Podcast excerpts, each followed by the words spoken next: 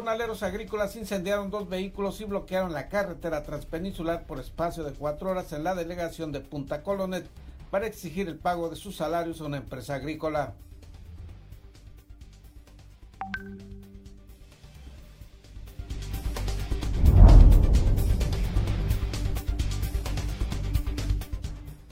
Hasta ayer el monto de las multas aplicadas a los negocios que no han respetado la emergencia sanitaria rebasa el millón de pesos, informó José Angelión Sumarán, director de Alcoholes, Comercio y Espectáculos Públicos del vigésimo tercer Ayuntamiento de Ensenada.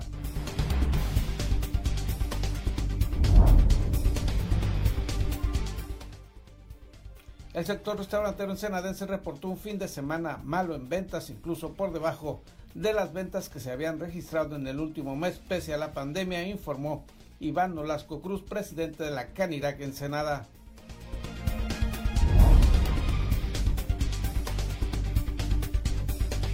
Tijuana denuncian trabajadores de maquiladoras la reducción de sus sueldos hasta un 25%, lo que afecta principalmente a los considerados en los grupos de riesgo como diabéticos, hipertensos y obesos. La Fiscalía General del Estado, en coordinación con la Secretaría de Marina, detuvo a Ismael N., alias el Chiquilino, el comandante, líder del narcotráfico y objetivo prioritario para el gobierno de Baja California en el municipio de Tecate. La captura ocurrió en el puerto de Ensenada.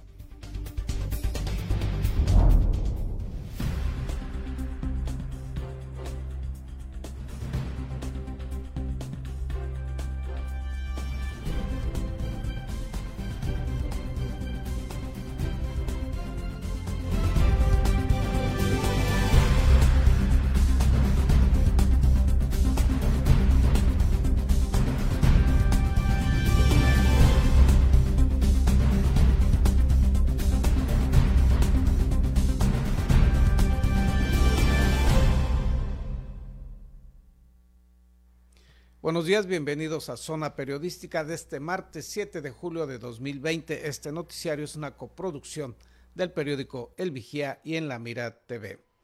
El día de ayer un grupo de más de 250 jornaleros agrícolas, trabajadores de la empresa Rancho Dos Mares, bloquearon la carretera transpeninsular por más de cuatro horas y quemaron dos vehículos en demanda del pago de sus salarios. La protesta ocurrió la tarde de ayer y al lugar llegaron elementos de diferentes cuerpos policíacos la protesta terminó cuando se inició el pago a los inconformes. En esta manifestación no se reportaron personas lesionadas y solo la destrucción total de los dos vehículos que incendiados bloqueaban el paso por la carretera transpeninsular. Y en otras noticias fue capturado en Ensenada el chiquilín o el comandante, señalado como líder del narcotráfico en la ciudad de Tecate. El narcotraficante Ismael N., alias el Chiquilín o el Comandante, presunto responsable de la espiral de violencia en Tecate, fue detenido en Ensenada. Al momento de su detención portaba un arma de fuego calibre 9 milímetros, así como aproximadamente 600 gramos de heroína y 125 pastillas de fentanilo. Según información emitida por la Fiscalía, la detención se logró en el puerto de Ensenada tras labores de inteligencia e investigación de campo, mediante un operativo en conjunto entre los agentes de la Guardia Estatal de Seguridad e Investigación y elementos de CEMAR. Ismael N. es presunto responsable junto con otros de sus colaboradores de la espiral de violencia homicida que ocurre en el municipio de Tecate. Dentro del historial con el que cuenta Ismael N., se sabe que en el año 2006 causó alta como agente preventivo y durante los años 2007 a 2009 favoreció los intereses del cártel de los Arellano Félix en Tecate, permitiendo el trasiego y la venta de droga en diversos puntos de la ciudad. En 2009, junto con otros nueve policías municipales, fue acusado de atentar contra la integridad física de dos agentes de la entonces Policía Federal. En ese hecho fue encontrado culpable por lo que fue recluido en el Centro de Reinserción Social de El Hongo, acusado de delitos contra la salud y delincuencia organizada. Una vez en libertad, regresó a Tecate, para en esta ocasión integrarse desde 2018 en las filas del cártel Jalisco Nueva Generación. Asimismo, logró tejer una red de servidores públicos municipales a quienes utiliza como parte de su estructura criminal, brindándole información y protección. Por información disponible se sabe que Ismael N., alias el Chiquilín o el Comandante, junto con una célula conocida como los Niños Serrano, colaboraban en común acuerdo en la extracción ilegal de hidrocarburos en la zona de Tecate, actividad aunada a la venta y trasiego de drogas sintéticas que permiten financiar a la organización. Este sujeto se refugiaba afuera de su zona de operación, como resultado de las operaciones que la autoridad estatal, en coordinación con distintas instancias federales, realizaba en torno a su persona, con lo cual pretendía evitar su detención. Para Zona Periodística, con voz informativa de Isabel Guerrero. El día de ayer, en distintos puntos de la ciudad fueron encontrados dos nonatos. César Córdoba Sánchez nos informa. En casos separados ocurridos este lunes, las autoridades localizaron a dos bebés sin vida en igual número de sitios de la ciudad y se abrieron las respectivas investigaciones. El reciente caso se presentó por la tarde, a eso de las 15.30 horas, en el interior de un establecimiento comercial localizado sobre la avenida Juárez entre Gastelón y Ruiz de la zona centro. En este sitio, la Agencia Estatal de Investigación de la Fiscalía Local encontró a un bebé sin vida, al parecer nonato, y junto a él a una joven mujer. La fémina recibió los primeros auxilios por parte de la Cruz Roja y fue llevada de urgencia al hospital en la ambulancia BC-055 para que recibiera atención médica especializada. Otro caso se presentó por la mañana, alrededor de las 8 horas en el sur del municipio, en el exegido Díaz Ordaz de la Delegación Municipal de Punta Colonet. La policía municipal localizó en abandono sobre un sembradío de trigo a una menor de edad sin signos de vida y de pocos meses de haber nacido. La fiscalía aperturó las respectivas carpetas de investigación para determinar las causas de muerte de los pequeños. Para Zona Periodística, César Córdoba. Reportan en Playas de Rosarito un presunto caso de abuso policíaco. Los detalles con nuestros compañeros de la jornada Baja California.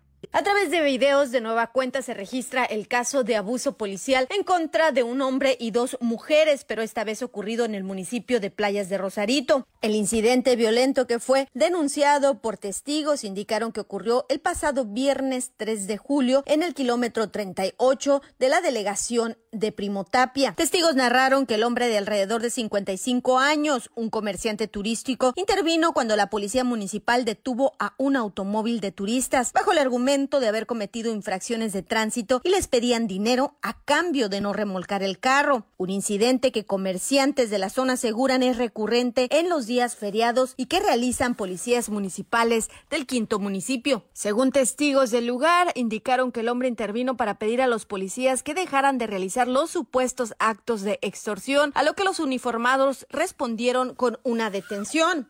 Fue esposado por los elementos policíacos y testigos indican que aún con esposas puestas continuaron sometiendo al hombre por el cuello, asfixiándolo. Sí, la verdad demasiado porque pues ya lo tenían esposado y, y le estaban aún así golpeando. También la, la manera en la que lo subieron a la patrulla no fue pues no creo que haya sido la adecuada, ¿no? Testigos indicaron que al ver los actos violentos, dos mujeres intentaron ayudar al hombre e intervinieron, pero también fueron sometidas con el uso excesivo de la fuerza pública, pues testigos aseguran que las dos mujeres, una alrededor de 45 años y una joven de alrededor de 25 años, no estaban armadas y no tenían artefactos que pusiera en riesgo la integridad de los oficiales. Mencionaron que las subieron a otra unidad patrulla tipo pickup a las dos mujeres. Comerciantes de la zona que trabajan trabajan en el kilómetro 38 donde ocurrió la supuesta agresión policial y allegados a la víctima indicaron que las tres personas detenidas fueron enviadas a la cárcel pública municipal y liberadas después de 24 horas. Aseguraron que las víctimas recibieron amenazas para que no pongan una denuncia formal en contra de los uniformados están asustados porque los amenazaron. Le dije, bueno, pues déjame ver qué puedo hacer para protegerlos de cierta manera que los amenazaron de que no pusieran queja ni que dieran entrevistas. Informó Ana Lilia Ramírez. En Ensenada fueron clausurados dos restaurantes por incumplir con las normas sanitarias de la nueva normalidad. Uno de estos negocios llevaba ya tres multas acumuladas. Hasta el día de ayer lunes, el monto de las multas aplicadas a los negocios que no han respetado la emergencia sanitaria rebasa el millón de pesos, informó José Ángel León Sumarán, director de Alcoholes, Comercio y Espectáculos Públicos del vigésimo tercer ayuntamiento de Ensenada. Indicó que este fin de semana fueron sancionados cuatro restaurantes, uno de los cuales fue clausurado pues reincidió en tres ocasiones en la violación de las normas establecidas por la emergencia sanitaria. Establecimientos en el giro restaurante, venta de alimentos que fueron sancionados porque no cumplieron con alguna de las medidas o disposiciones de lo que es el COVID-19.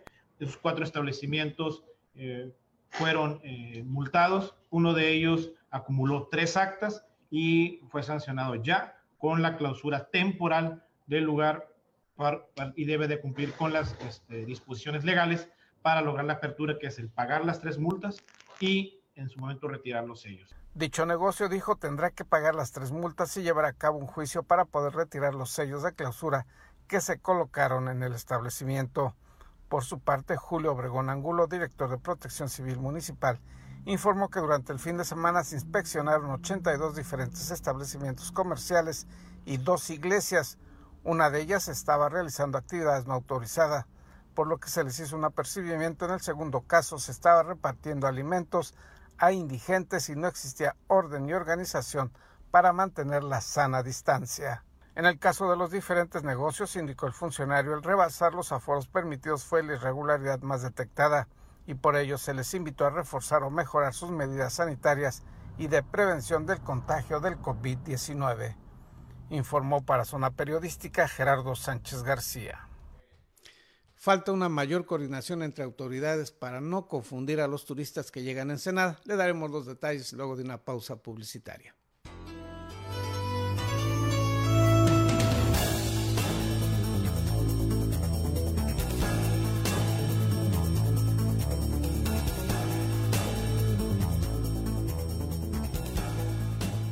Soy Gerardo Sánchez García y te invito a ver en La Mira TV, la plataforma digital de Ensenada.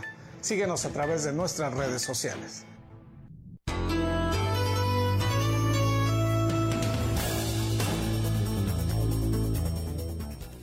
Aunque existe coordinación entre los distintos ayuntamientos de Baja California en esta pandemia, cada gobierno municipal toma sus propias decisiones, señaló el alcalde Armando Ayala Robles. En el manejo de la pandemia en Baja California sí hay coordinación intermunicipal, pero cada municipio toma sus propias decisiones, afirmó Armando Ayala Robles, al referirse a la afluencia de visitantes a este municipio, sin que se frenara la misma en Tijuana o playas de Rosarito. Pero pues cada municipio es autónomo, es diferente la situación, aunque estemos prácticamente en una zona metropolitana, porque estamos conurbados, Tijuana, Tecate, Rosarito y prácticamente Ensenada. Pero eh, si ustedes eh, se ponen a observar cuando se hace la presentación de el estatus que guarda el COVID en el estado y municipio, pues cada municipio tiene sus números diferentes.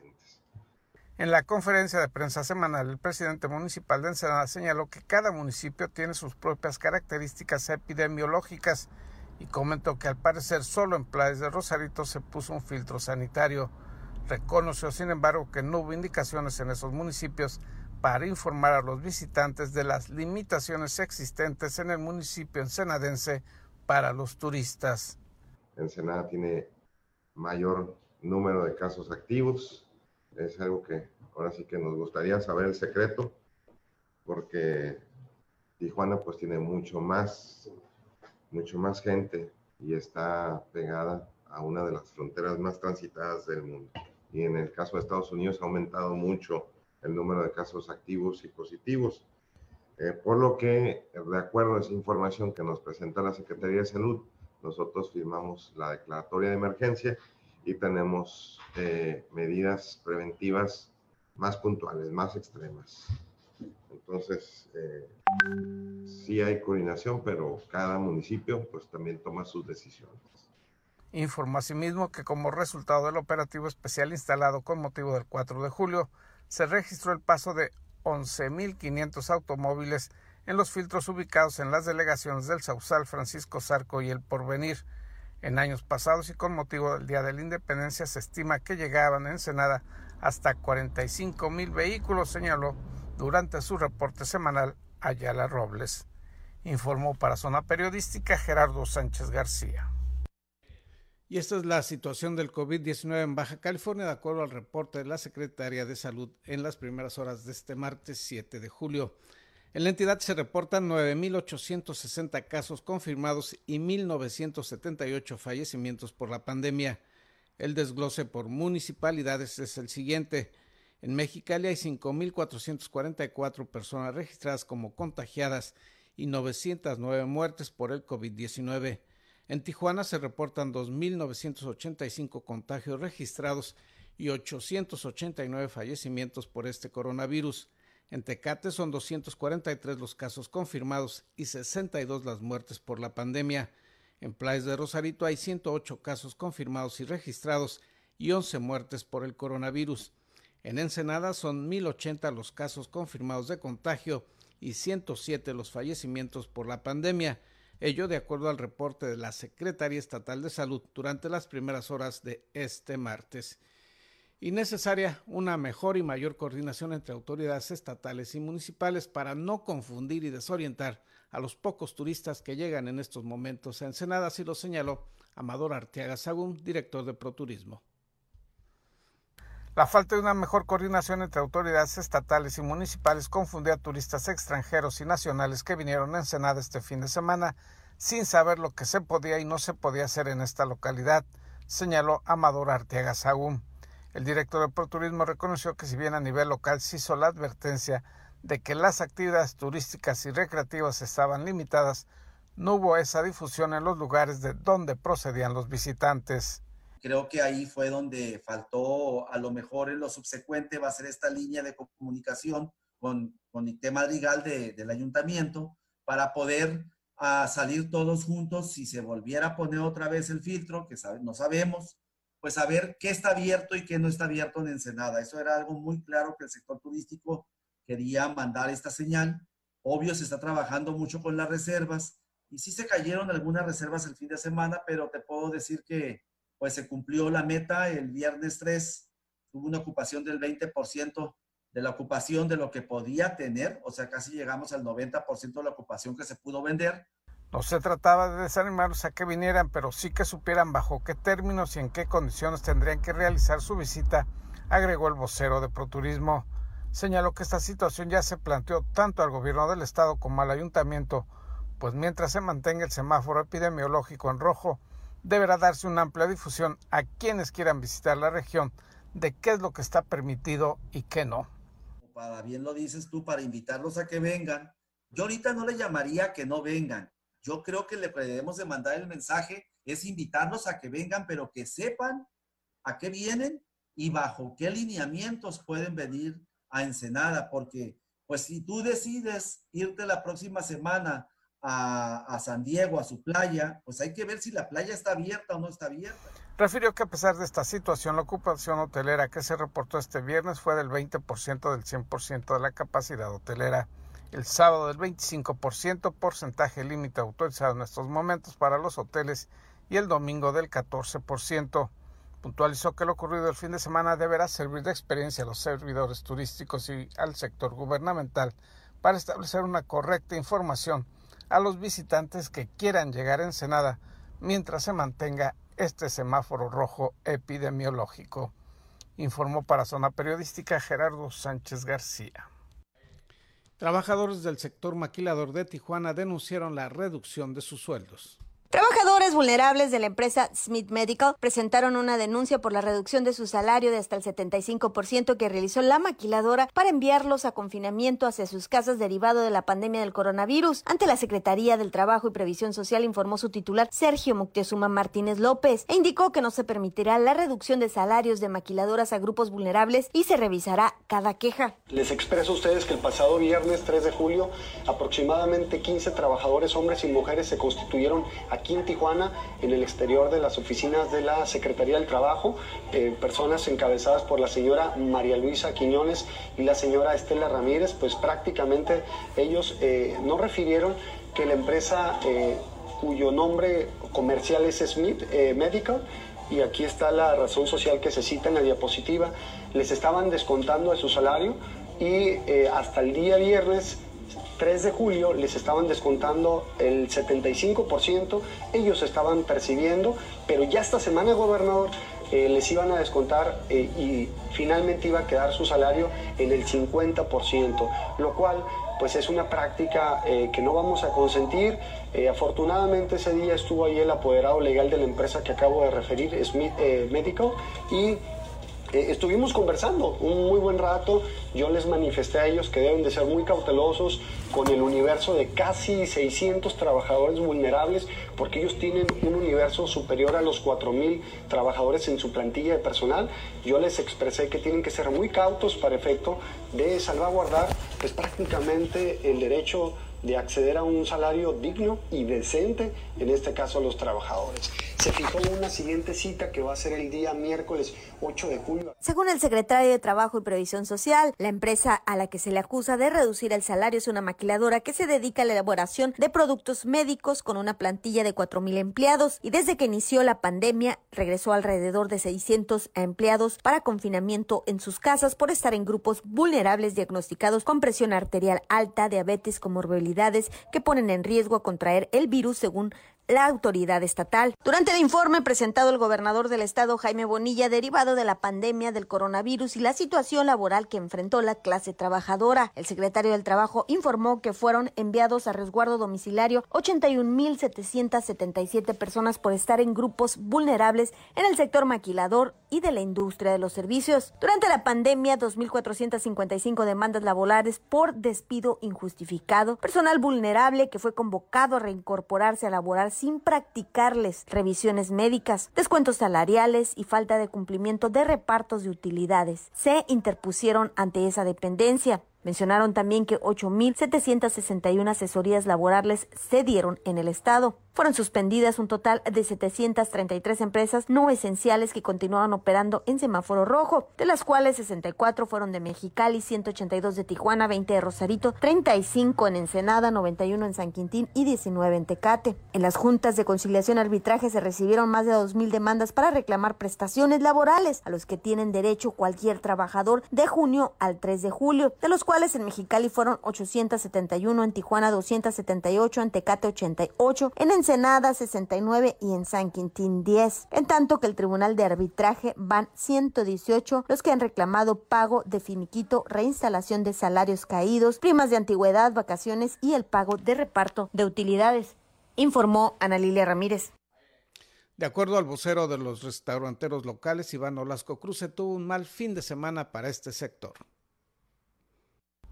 El sector restaurantero ensenadense reportó un fin de semana malo en ventas, incluso por debajo de las comercializaciones que se habían venido registrando en el último mes, pese a la pandemia, aseguró Iván Olasco Cruz, presidente de la Canirac Ensenada.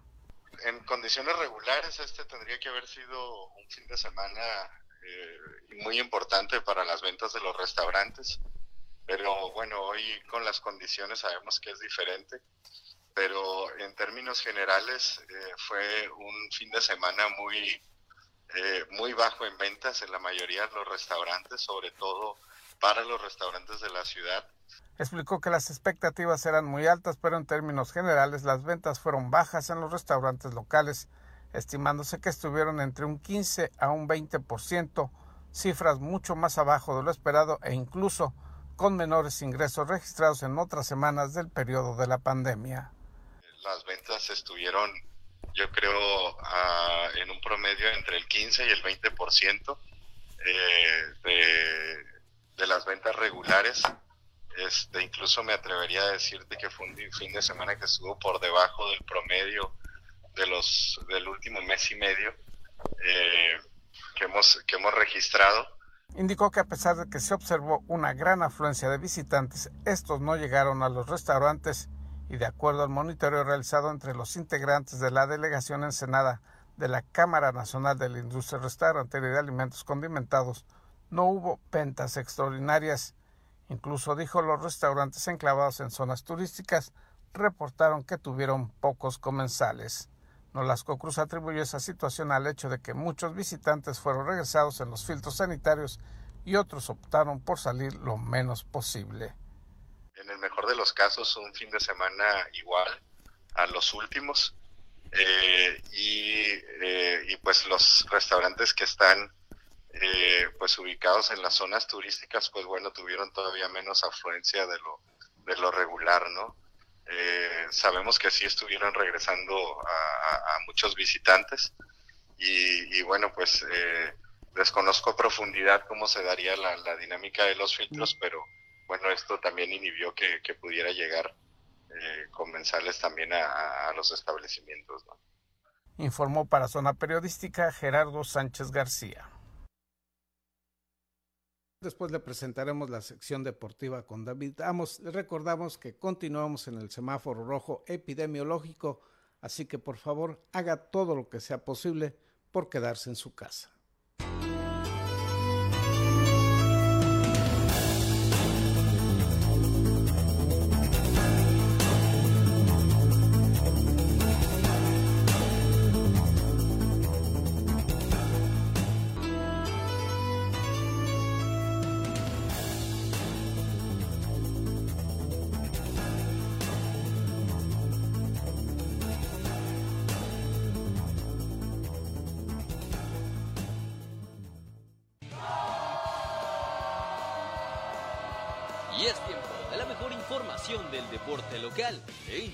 Internacional. Acompaña a tu anfitrión David Amos con la nota, el análisis y toda la cobertura de los atletas y eventos deportivos del puerto.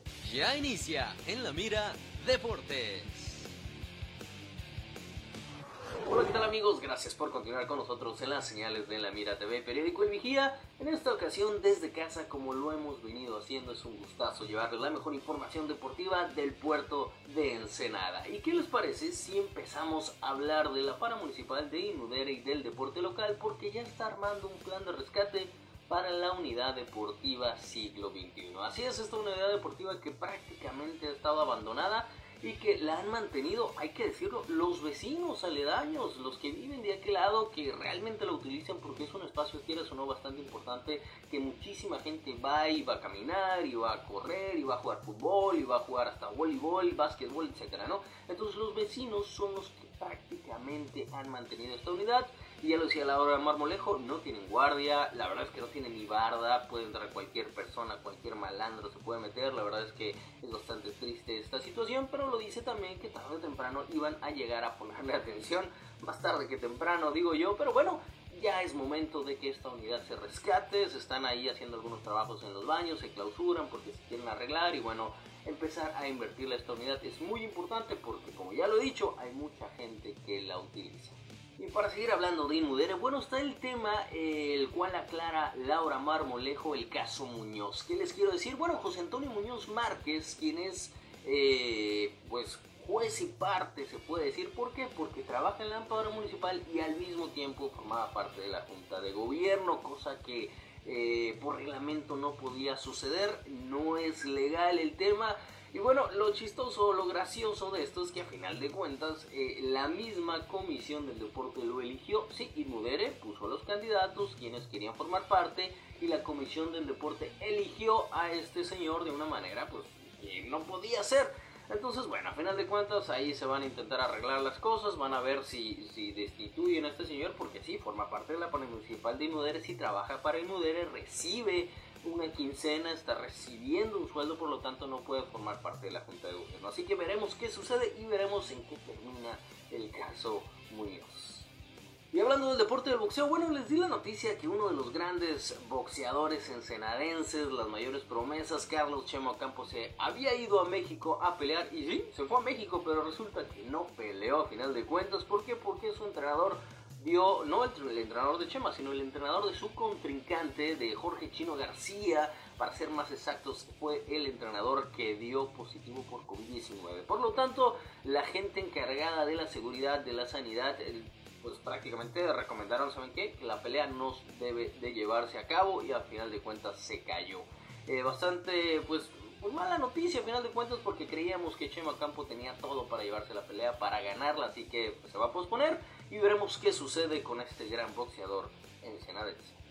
Y la que sí hizo las cosas bien y no tuvo ningún problema fue la mejor boxeadora de nuestro país, la tijuanense Jackie Nava, que demostró por qué es la mejor boxeadora y derrotó, derrotó por decisión unánime a Estrella Valverde, la chacala en pelea que se pactó en las 122 libras. Y aquí nos pasamos al deporte del balompié, al deporte del fútbol, porque bueno, dio inicio precisamente ya el fútbol mexicano con la Copa GNP. ¿Qué sucedió? Bueno, primero que nada, muchos jugadores dieron positivos por COVID-19, entonces hubo bastantes bajas. Y, pudimos ver prácticamente que los jugadores no están en su mejor nivel, por supuesto, están bastante oxidados, están iniciando. Ahí vimos el claro ejemplo de Tigres contra este nuevo equipo de Mazatlán, que la verdad es que el nivel está totalmente diferente y aún así se llevaron el empate y, decepcionaron, por así decirlo, los Tigres y no así dieron una grata sorpresa a la gente de Mazatlán que últimamente está, pues vaya, eh, eh, eh, dando de qué hablar en las redes sociales. Y bueno, por otro lado, los Pumas perdieron contra un Cruz Azul que con todo y sus bajas, la verdad es que los arrollaron completamente, cuatro goles a uno. Y en el clásico tapatillo, pues las Chivas del Guadalajara, algo normal, ya lo había publicado en sus redes sociales JJ Macías, venció a un equipo de Atlas que no hizo nada, hay que decirlo, las Chivas del Guadalajara les pasaron por encima con un JJ Macías que inició ya anotando goles. Y bueno, hay las cosas con el fútbol mexicano que ya está volviendo y qué bueno, porque esto quiere decir que el deporte va a empezar a regresar y va a, pues, a regresar a esta nueva normalidad porque no hay afición, hay que decirlo, muchos equipos ya están hasta levantando la mano y diciendo que no quieren recibir la América si no va a haber afición porque vaya, ahí es donde eh, generan bastante ingreso, todo el mundo quiere ver a los equipos grandes en su ciudad, entonces bueno, ahí está el tema, el chiste es que el fútbol mexicano ya regresó, veremos cómo se va desarrollando en esta nueva normalidad en la que vivimos y en la cual el deporte vuelvo a repetir como todos los programas, es esencial. Aunque no queramos, aunque no lo digan, aunque no lo escriban, el deporte es y será esencial. Mi nombre es David fue un gustazo llevarles los deportes. También despedimos un noticiero de Gerardo Sánchez con Zona Periodística. Hasta la próxima.